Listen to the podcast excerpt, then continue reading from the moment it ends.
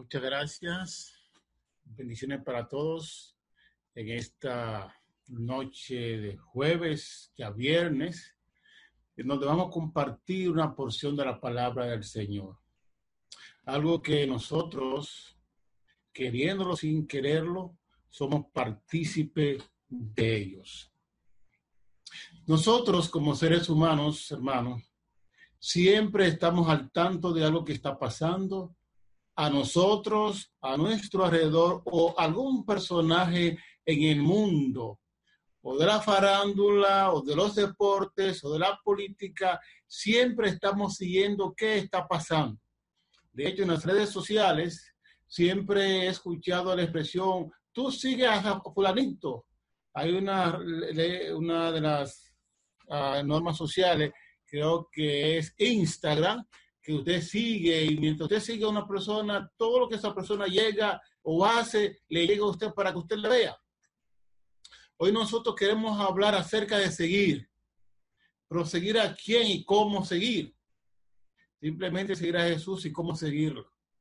La Biblia menciona en el libro de Mateo, el capítulo 26 y el verso 58 siguiente, más Pedro le seguía de lejos hacia el patio del sumo sacerdote. Nos está hablando allí acerca de que Pedro, uno de los discípulos de Jesús, le seguía, pero que no le seguía de cerca, sino que le seguía de lejos. Y en el verso 56 dice que todas estas cosas ocurrieron para que se cumpliese la escritura.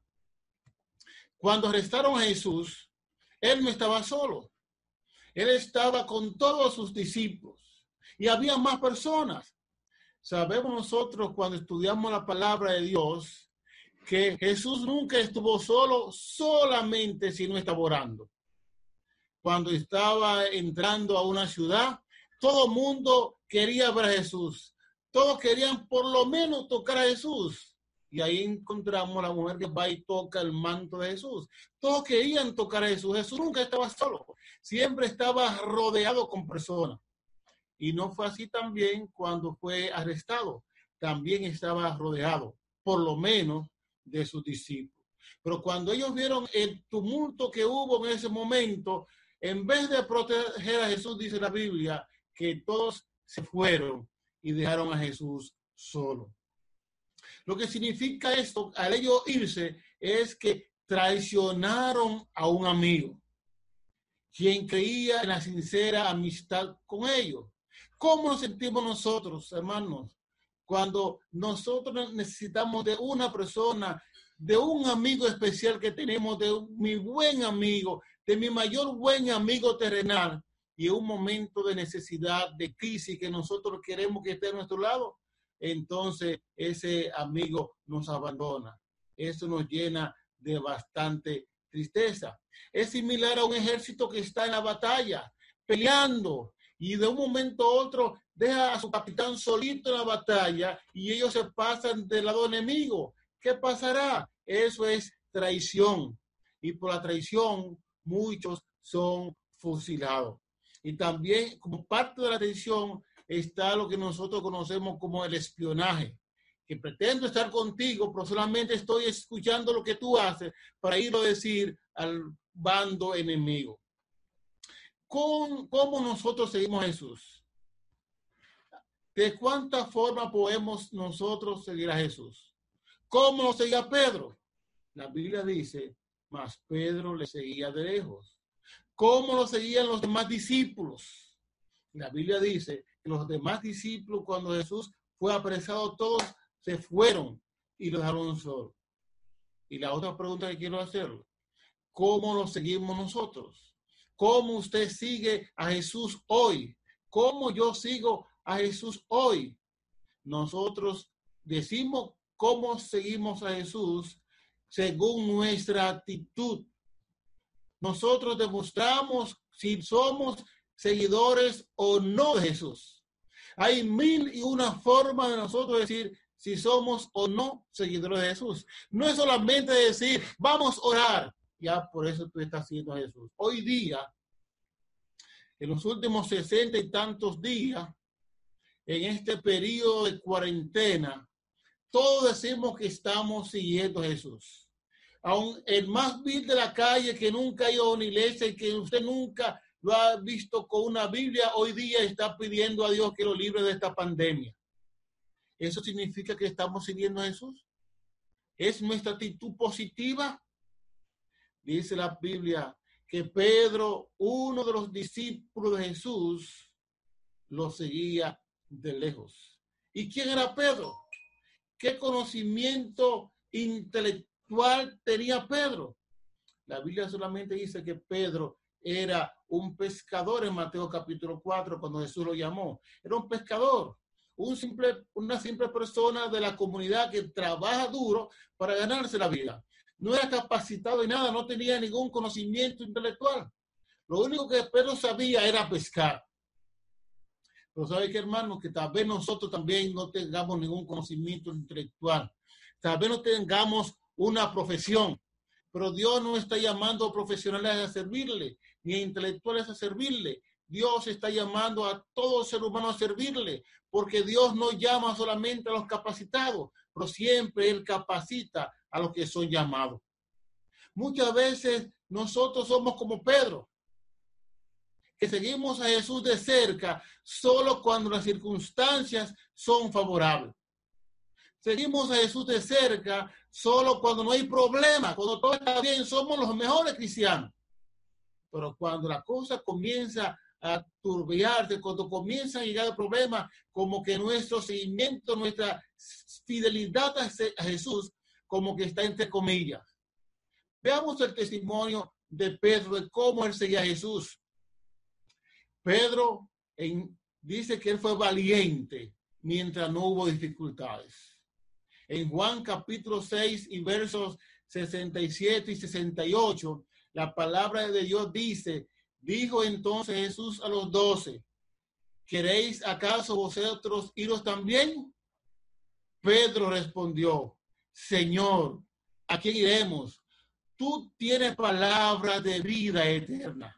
Qué bien. Podemos seguir a Jesús como Pedro, que dijo que no había dónde ir en una parte del mundo, solamente Jesús, porque en él hay palabra de vida eterna.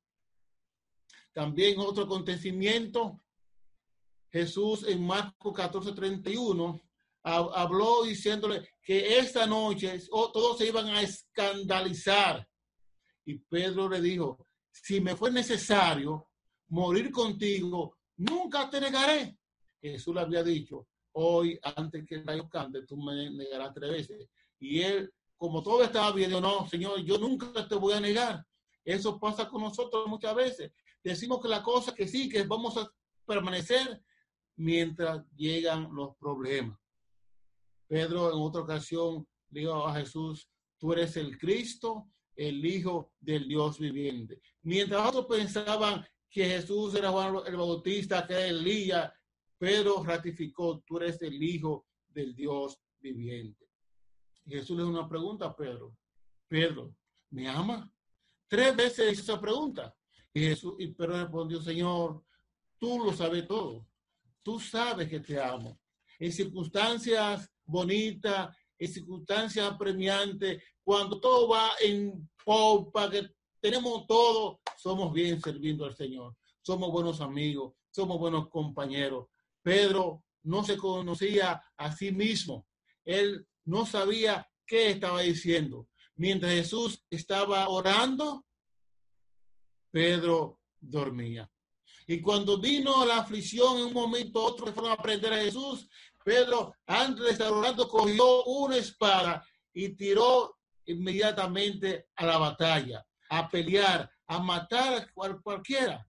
Por suerte, solamente le quitó la oreja a un siervo llamado Marco.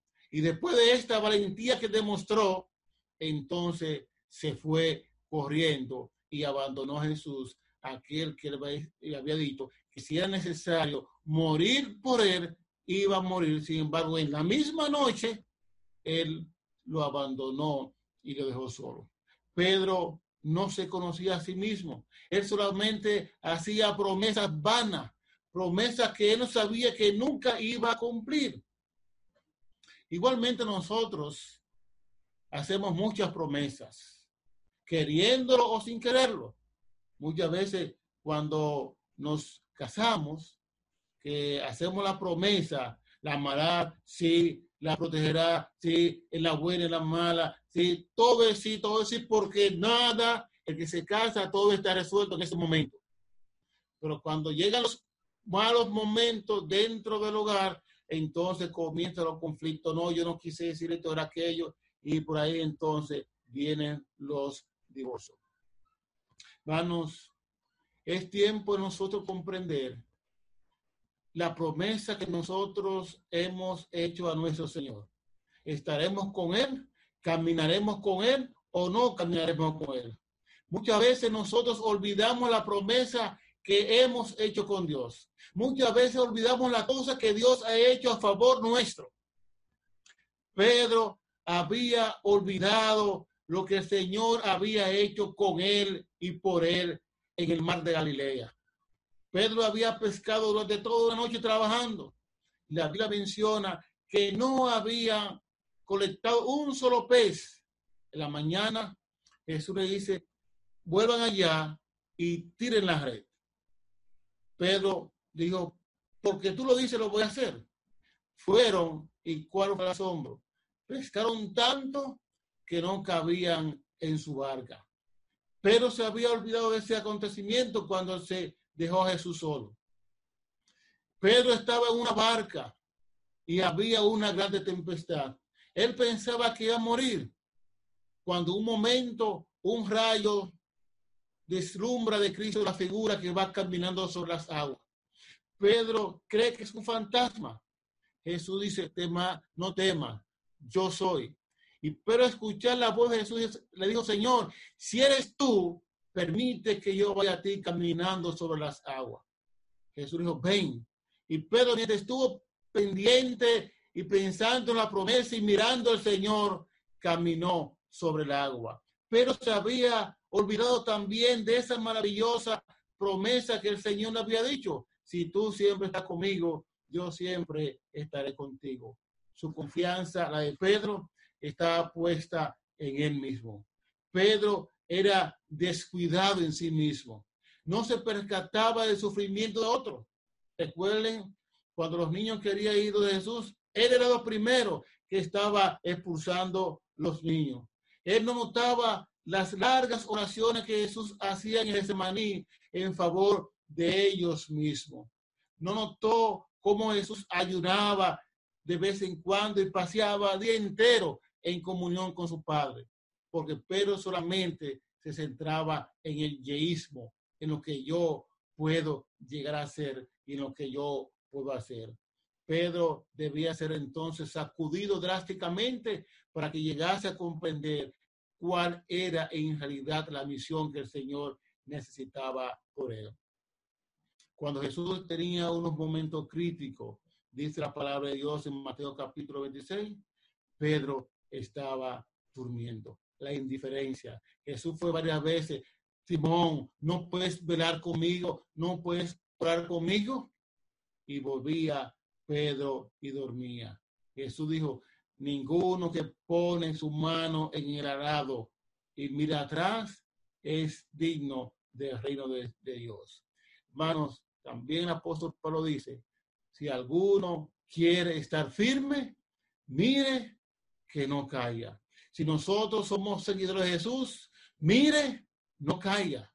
Recuerdo una hermana que con toda su fidelidad, con toda su fe con su palabra firme, me dijo una ocasión, mire Esteban, no importa lo que pase en este mundo, nada ni nadie me apartará de los pies del Señor.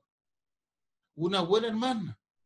Al cabo del tiempo, la hermana dejó la iglesia y nunca más ha vuelto a los caminos del Señor, porque nosotros no estamos creyendo en quien hemos creído. Por eso el Señor dice, Así que el que piensa estar firme, mire que no caiga. Nosotros debemos estar confiados en las promesas de Dios. Siempre tenerla a nuestro alcance. siempre buscarla, siempre meditar en ella. Nosotros hacemos muchas promesas en la iglesia. Cuando nos bautizamos, hacemos un voto bautismal en donde prometemos ser fieles a Dios. Diezmos y ofrenda y el cuidado de nuestro cuerpo personal. Ser fieles a Dios en la observancia del sábado, en asistir fielmente a los cultos, en no comer comidas inmundas, ser fiel en la forma de nosotros vestirnos. Pero luego que pasa el tiempo, comenzamos a violentar el sábado, sin darnos cuenta, solamente una cosita. Primero no recibimos el sábado, y cuando llega el viernes nos damos cuenta que es sábado cuando es las 8 de la noche y vamos para la iglesia. Llegamos tarde. No devolvemos el diezmo porque no gano mucho para devolver el diezmo. Y doy la parte que yo considere. Estamos engañando a Dios. No somos fieles a lo que prometemos. No vamos a la iglesia. Por ejemplo, podemos contactar a la iglesia Quisqueya 2. Tendría 100 miembros Ahora mismo hay conectados 21 aparatos electrónicos en el culto de la iglesia. O sea, ¿dónde están nosotros 80? No somos fieles en asistir a la iglesia. Así que eh, cuando eso va comenzando, no vamos a la iglesia, no oramos, no estudiamos la Biblia, no devolvemos el diezmo. Al final, nosotros vamos calladitos donde el pastor, donde el anciano, le decimos, hermano, excúseme, pero bórreme de la iglesia que ahora no puedo seguir. Porque las atracciones mundanales nos llaman más que seguir de cerca a Jesús. La Biblia dice, mirad y velad para que no entremos en tentación. Nosotros podemos enfrentar en esta vida muchas pruebas, pero Jesús también afrontó por nosotros y nosotros podemos salir más que vencedores.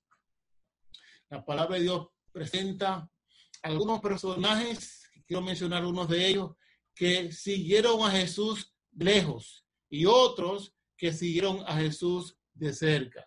Entre los que siguieron a Jesús de lejos está Adán y Eva. En Génesis capítulo 3 y versos 8 y 9 dice que ellos escucharon la voz de Dios que se movía y se escuchaba en todo el huerto. Y antes de ellos ir a de Dios y pedir perdón por lo que habían hecho, ellos fueron y se escondieron, temieron de Dios y comenzaron a seguir a Dios de lejos. También Elías, ese Elías, grande profeta, ese Elías que combatió a los profetas de Baal allí en el monte Carmelo, aquel Elías que hizo descender fuego del cielo que consumió todo el altar y el agua y todo lo que había allí. Ese mismo Elías, el día siguiente, tuvo temor y se escondió. Cuando Jehová lo buscó, dijo, Jehová, quítame la vida, porque solamente yo he quedado, porque han matado a todos tus profetas. Y el Señor le dijo, no, tú solo no has quedado. Hay todavía 850 que no han doblado su, su rodilla sobre Baal. Este, en vez de confiar en el Señor que podía sostenerlo y podía darle la victoria también en casa de saber, él huyó de saber y dejó de confiar en Dios. Otra persona que seguía a Jesús de lejos fue Jonás. Dios le dijo a Jonás, levántate y ve a Nínive, porque ha subido la maldad delante de mí. Y muy bien, Jonás se levantó, pero para huir de la presencia de Jehová comenzó a seguir a Jehová de lejos. Entonces Jehová se encendió en ira contra Jonás hasta que hubo una gran tempestad en el barco que iba y conocemos la, historia, como un gran pez lo tragó y desde allí del, pez él reconoció su falta y tuvo que reconocer y volver a seguir a Dios como Dios quería que le siguiera. También la Biblia presenta, a personajes que le siguieron de cerca. Es el caso de Enoch. Dice la Biblia, Génesis 5:24, caminó pues Enoch con Dios y desapareció porque le llevó Dios. no caminó 300 años con Dios. ¿Sabe lo que es caminar 300 años? ¿Cuántos años tenemos nosotros que caminamos con Dios? Y algunos ya estamos cansados. Dice la Biblia que caminó 300 años. Vivió tan cerca de Dios, tan cerca del cielo, que Dios no tuvo otra cosa que hacer, sino llevárselo a él también. Noé, dice la Biblia, Génesis 6.9, Noé, varón justo, era perfecto en sus generaciones. Con Dios caminó Noé. No fue Noé que dijo esas palabras, fue Dios que lo dijo acerca de Noé. Este Noé tuvo una tarea que a ninguno de nosotros se nos va a ocurrir. Construir un barco donde no hay mar. Construir un barco con la salvedad de que iba a llover donde nunca había llovido. Iba a llover tanto que la tierra se iba a inundar. Y durante 120 años, Noé estuvo haciendo esfuerzo para construir arca, porque creía en la promesa que Dios le había hecho. Y Noé siempre caminaba de cerca con Dios. Y Dios cumplió su promesa que había hecho a Noé. También Job, capítulo 1 y verso 1, dice la Biblia, hubo en tierra de Uz un varón llamado Job, y era hombre perfecto y recto, temeroso de Dios y apartado del mal. Era un hombre recto en todas las cosas que hacía. Solamente en esa expresión nosotros tenemos que situarnos. Somos nosotros rectos en todas las cosas que nosotros hacemos. Si nosotros pensamos y hacemos una lista de lo que hemos hecho hoy y ayer y anteayer, si no estamos siendo rectos en todas las cosas, hermanos, es tiempo ahora de pedirle perdón al Señor y comenzar a hacer las cosas rectas de todo lo que nosotros estemos haciendo. No importa cómo ni dónde, sino que lo que hagamos refleje que el Señor está obrando a través de nosotros. Dios, ojo, fue probado como nosotros podemos ser probados. Perdió toda su pertenencia, perdió todos sus hijos, perdió su salud. Aún así, se mantuvo fiel al Dios que él había conocido. Y esa fidelidad hizo que Dios lo recompensara con el doble de aquellas posiciones terrenales que había tenido. Abraham creyó a Dios, dice la Biblia, y le fue contado por justicia. Y Abraham fue llamado amigo de Dios. ¿Cómo somos nosotros llamados en nuestro sector? El hermano tal, el adventista tal, el cristiano tal. ¿Cómo somos llamados? ¿Reconoce nuestro vecino que nosotros somos hijos de Dios? ¿Reconoce nuestro vecino que nosotros somos cristianos? ¿Reconoce nuestro vecino que nosotros estamos caminando de cerca con Dios? Y ellos están motivados a seguir los pasos nosotros, como nosotros seguimos los pasos de Jesús. Abraham siguió a Dios en todo aspecto en su vida. Hermano, ¿cómo nosotros estamos siguiendo a Jesús hoy día? ¿Cómo tú le sigues? ¿Cómo yo le sigo? Somos nosotros ejemplo a los hombres acerca del carácter de Dios. Estamos nosotros caminando en los zapatos de los profetas que caminaron con Dios.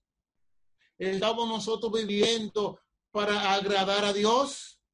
Estamos nosotros viviendo para que el mundo sepa que Jesús hay salvación y vida eterna? ¿Cuál es nuestra condición como cristianos? ¿Somos hijos de Dios o no lo somos? ¿Somos seguidores de verdad o somos seguidores circunstancial? Dios permite, hermanos, que nosotros caminamos tan cerca de Dios y que vivamos tan cerca a su promesa que cuando Él venga, nosotros seamos levantados con Él en las nubes del cielo. Que tú y yo y nuestro vecindario sepa que estamos caminando con Jesús. Que nuestro andar es un reflejo del andar que Jesús quiere que cada uno de sus hijos ande. Así que el Señor te bendiga en esta noche. Y que a partir de este momento, si no has estado caminando de cerca con Jesús, aprendamos a caminar tan de cerca de Él que las demás personas nos confundan. Porque dice la Biblia, estarán dos juntos si no estuviesen de mutuo acuerdo. Caminemos con Jesús para que los demás sepan que nosotros estamos en acuerdo de llegar a la vida eterna. Que el Señor bendiga a cada uno de nosotros. Dios y Padre, gracias por tus bendiciones en esta noche. Gracias porque tú nos mandas en esta palabra a que podamos seguirte de cerca cada día. Que nuestro caminar sea solamente el reflejo de lo que debe ser un verdadero cristiano. Que donde quiera estemos, las demás personas puedan ver en nosotros que somos amigos de Cristo Jesús. Que nuestro vecindario, que nuestra iglesia note que nosotros estamos amparados en las alas del Todopoderoso. Señor, en estos tiempos difíciles que estamos viviendo, que nosotros podamos confiar en tu promesa y caminar junto contigo hasta el cielo prometido para cada uno de nosotros. Bendice a cada hermano de la iglesia Quisqueya dos. Y cada uno de ellos con un compromiso personal contigo de hacer las cosas bien. Todos un día podamos darte la bienvenida cuando venga en las nubes de los cielos. Gracias, Señor, porque nos escucha. Lo pedimos en el nombre de Jesús. Amén.